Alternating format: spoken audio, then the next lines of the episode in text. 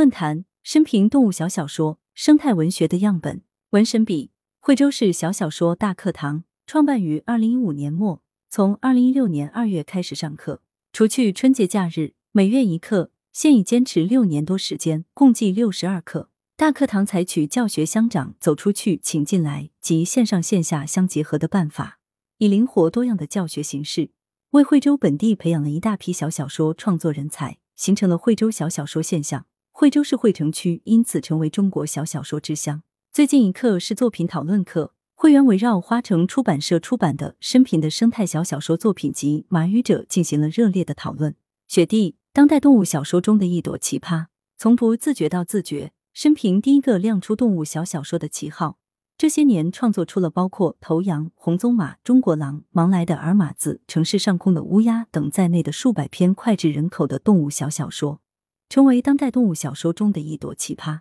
二零二一年十一月，在生平创作小小说三十六年之际，他优中选优，精选了三十六篇动物小小说，编成《马语者》一书出版，在小小说领域里产生了强烈反响。中国狼通过野狼最终消灭日军的故事，准确生动地展示了狼的面貌和精神，既英勇顽强，又足智多谋。故事骇人心魄，内涵宽广浑厚。就艺术手法来说，作者非常擅长画面感的制造。全文好像不是由一段段文字组合的，而是由一幅幅画连接而成。可以说，狼群勇战日军的画面已经成为小小说场面描绘的经典。另外，中国狼从狼再到军队番号这一内涵的拓展，使得作品奇峰突起，境界高远。盲来的尔马字从标题上就可看出，它的重点不是写马字，也不是写盲来，而是在写一种关系，一种物我合一的亲密无间的关系。所以在尔马字离开之后，五十多岁的盲来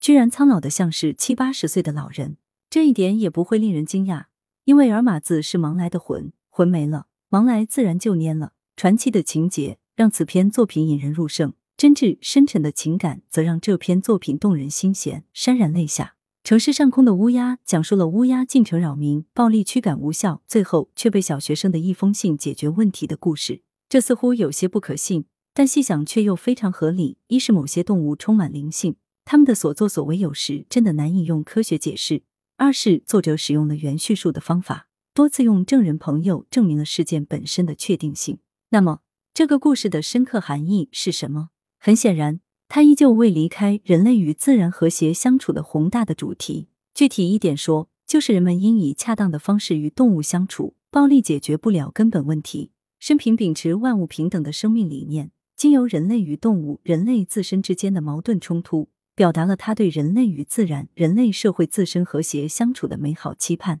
这些作品在情节叙述上充满传奇色彩。形象鲜明生动，凸显出浓郁的悲壮风格，为当代小小说创作提供了诸多有益的启示。邹雄斌，一部生态文学的动物样本。生平善于写动物小小说，将动物作为文学表现的主题或主角，探讨人与自然的关系，并对动物给予道德关怀和审美关照，以此来探寻人类所面临的生态困局的思想根源，并试图寻找破除这一困局的文化的现实的路径。表达人与自然和谐的价值诉求。他的生态小小说集《马语者》实际上就是一部有关动物的生态启示录。作品透露出一种敬畏自然的神圣感和神秘感，反映了人与自然生态之间的对应关系，以及人的精神意志和自然生态之间的互应意识。生平的绝大多数动物小小说中都表现出生态救赎的冲动，并借此挑战以人为中心的思维定式，赋予动物在自然界生态系统中的主体性。作为以自然动物为取向的小说，《马语者》一书具有明确的自然主义诉求。作者运用动物的视角，以敏锐的目光，使人身临其境的文学描写，将动物直接推到参与现实世界改造的行列之中，并通过动物的行为表现来关照人类世界矛盾的多重的生态伦理。总之，生平的动物小小说既强调动物的自然属性，也凸显其精神性。反映了丰富多彩的动物世界和复杂多元的人文精神世界，充分凸显了其生态文学创作的丰富性、多元性和深刻性。五十招痴迷动物小小说源于人文情怀。一个作家三十六年持续不断的以动物为题材写作小小说，足可看出他对文学这个行当的热爱和对写作生态小说的痴迷。某种程度上可以说，其意义已超出了文学本身。一个人心无旁骛的做好一件有益的事，就意味着他的人生价值的实现。生平对生态小说的痴迷，源于他厚重的人文情怀。因此，不论他写什么动物，其旨归都在人本身，都是对人类处境及其出路的思考，都是对人与自然和谐关系的祈求，也都是为了人性的提升与完善。头羊、红鬃马、中国狼如此，鹿衔角猎豹、猫王亦如此。生平生态小说所呈示的动物世界，常常是人类世界的投影；动物世界和人类世界的同构，则即现在的预示了其艺术追求。于是，运用拟人化、陌生化、象征性、预言性、隐喻映衬等艺术手段，塑造动物形象，传达隐含在动物世界中的人的价值追求和审美理想，乃是水到渠成的事。写小小说，治愈生平，可以说就是一门手艺。而他对这门手艺的虔诚，对小小说文体的自觉，我们都可以在《马语者》这本集子里见到。肖像明充满传奇性的故事情节，民间故事是劳动人民智慧的结晶。人们对来自民间的文学有一种自身的认同感。生平是一位来自民间的作家，他善于采集民间资源，将民间故事运用到动物小小说创作中。这些故事中，人与动物的纠葛构成了有意味的主题，在人与动物的交锋中，突出了动物人性的一面，内涵深邃，读起来发人深思。黄鼠狼的诡异通灵，白鹿的报恩，白鹿，还有红鬃马的悲壮，红鬃马。在这些故事中，动物们除了具有本来的生活习性外，还具有人类的复杂性格。它们既是动物，又不是动物；既不是人，又是人。作者运用拟人的手法，将具有人的情感、人的信仰的动物呈现在读者眼前，在形似和神似之间施展艺术智慧。生平的动物小小说充满传奇性的故事情节，作者将离奇有趣的民间故事运用到小小说情节的构造上。为动物小小说的传奇色彩增添了光彩。生平的动物小小说中，口语的数量居多，这些语言直接取自日常生活，具有世态人情的气息。这些口语与作者塑造的人物形象、选取的写作题材相得益彰。这些乡野俚语拉近了与读者的距离，使读者跟着作者的叙述，感受浓郁的地域文化色彩，体验深刻的社会人情风貌。邓三军开口小，钻得深。这部小小说集收录了生平的三十六篇作品。他说，他来惠州三十六年，选编三十六篇，具有象征性的纪念意义。生平创作了大量的小小说作品，这次精编果然是优中选优，精品中的精品。拜读之后，我感觉生平在小小说创作方面的成功秘诀之一就是开口小，钻得深。所谓开口小，就是一个作品一个主题，不多枝丛生，也不添枝加叶，主题鲜明。叙述准确，文字干净，钻得深就是立意高远，要旨凸显，由表及里，直指事物的本质与核心。像头羊、寻找头羊、红鬃马、杆子马，都是围绕人才这样一个主题展开的。但是作品所关注的侧面不同，所以其呈现给读者的故事也不同，做到了美写美心，不会给人用于老套、千佛一面的感觉。头羊揭示的是本土人才与异地人才的矛盾。寻找头羊、红鬃马，揭示的是渴望人才与容纳人才、发挥人才作用的矛盾；杆子马揭示的是传统观念与人才标准的矛盾。骆驼追城市上空的乌鸦、猎豹、百百灵，都是讲人与自然生态关系的故事，但是深挖细究的侧面却不同。它能从各种不同的故事中挖掘、提炼出对人类具有普遍启示意义与作用东西，所以他的故事总能滴水映日，以小见大，启迪人心。这也印证了生平在谈小小说创作体会时的一句话：“小小说创作就像考古队员探古墓，既要开口小，又要钻得深，还要把墓中的惊天秘密揭示出来。”生平不仅做到了，而且做得相当成功。海华凸显生态小小说艺术特色。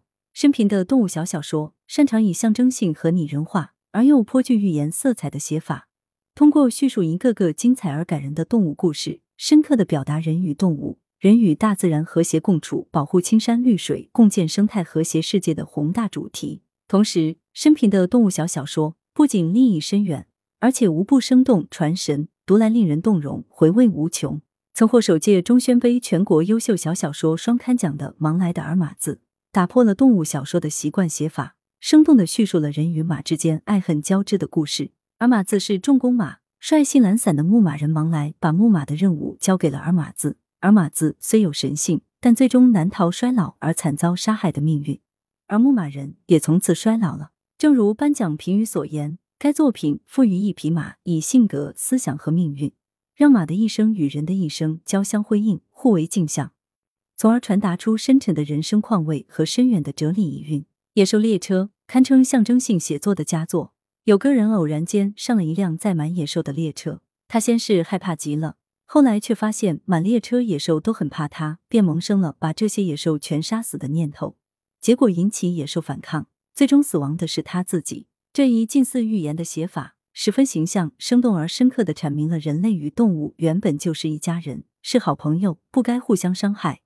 理应和谐相处、共生共荣这一重大主题，读来让人长久的咀嚼思考。陈树龙，头羊的亮剑精神。读完头羊，我在感叹和惋惜头羊和平命运的同时，对心胸狭窄的排外的瘸羊倌的厌恶之情油然而生，恨不得立马抓住瘸羊倌暴打一顿，一位和平的在天之灵。在反复阅读中，我发现，仅从排外的地方主义以及瘸羊倌的心胸狭窄的人性角度上看待头羊，这将大大的降低它的内涵宽度和主题深度。作品要表达的。是一场强者弱者的较量与抗争。首先，动物与动物的较量。外地头羊和平一出场亮相，本地头羊立即黯然失色，以至于一见和平掉头就跑，从此心甘情愿让出头羊的宝座。如此一较量，高下立分，和平无疑是强者，本地头羊是弱者。弱者的下场是队里便忍痛把他杀掉了，而强者和平总是精神抖擞的走在羊群前面。其次，动物与人的较量。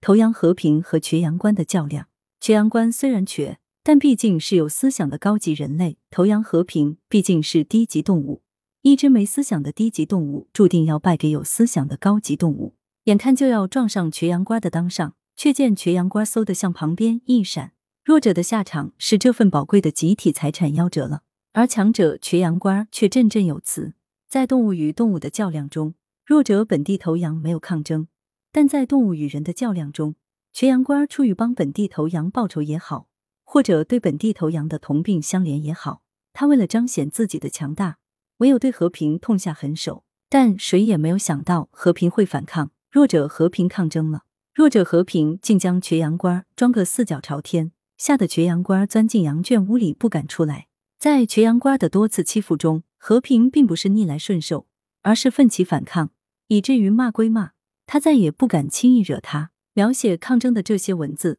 莫名的让我兴奋，让我拍掌叫好。电视剧《亮剑》中有一句经典台词：“面对强大的敌手，明知不敌也要毅然亮剑。”头羊的抗争就是亮剑，要死也要死在冲锋的路上。林慧聪传达绿色生态理念。生平的动物小小说，动物只是一个载体，通过动物反映人的世界。从动物的身上，我们看到的是人性的美与丑。在头羊、红鬃马中，我们看到的是人的阴险、狡诈与偏见；在绝壁上的青羊中，我们看到的是人的善良以及与青羊同属弱势的无奈；在白鹿、石鹿角中，我们看到的是真图报这样一种传统美德。这一切无不皆是一个深刻的主题：人类社会与动物世界息息相关，同样需要阴恶扬善。生平把读者的目光引向动物，实际是通过动物的各种际遇，让人自然而然的产生思索。从而反思人类社会自身。马语者传达的就是一种现代的绿色理念：人与自然、人与动物，只有和平共处、相亲相爱，才能让这个世界变得更加美好。作为文学作品，还有一点很重要，就是生平的动物小小说妙趣横生，非常好看。来源：羊城晚报羊城派，责编：西皮。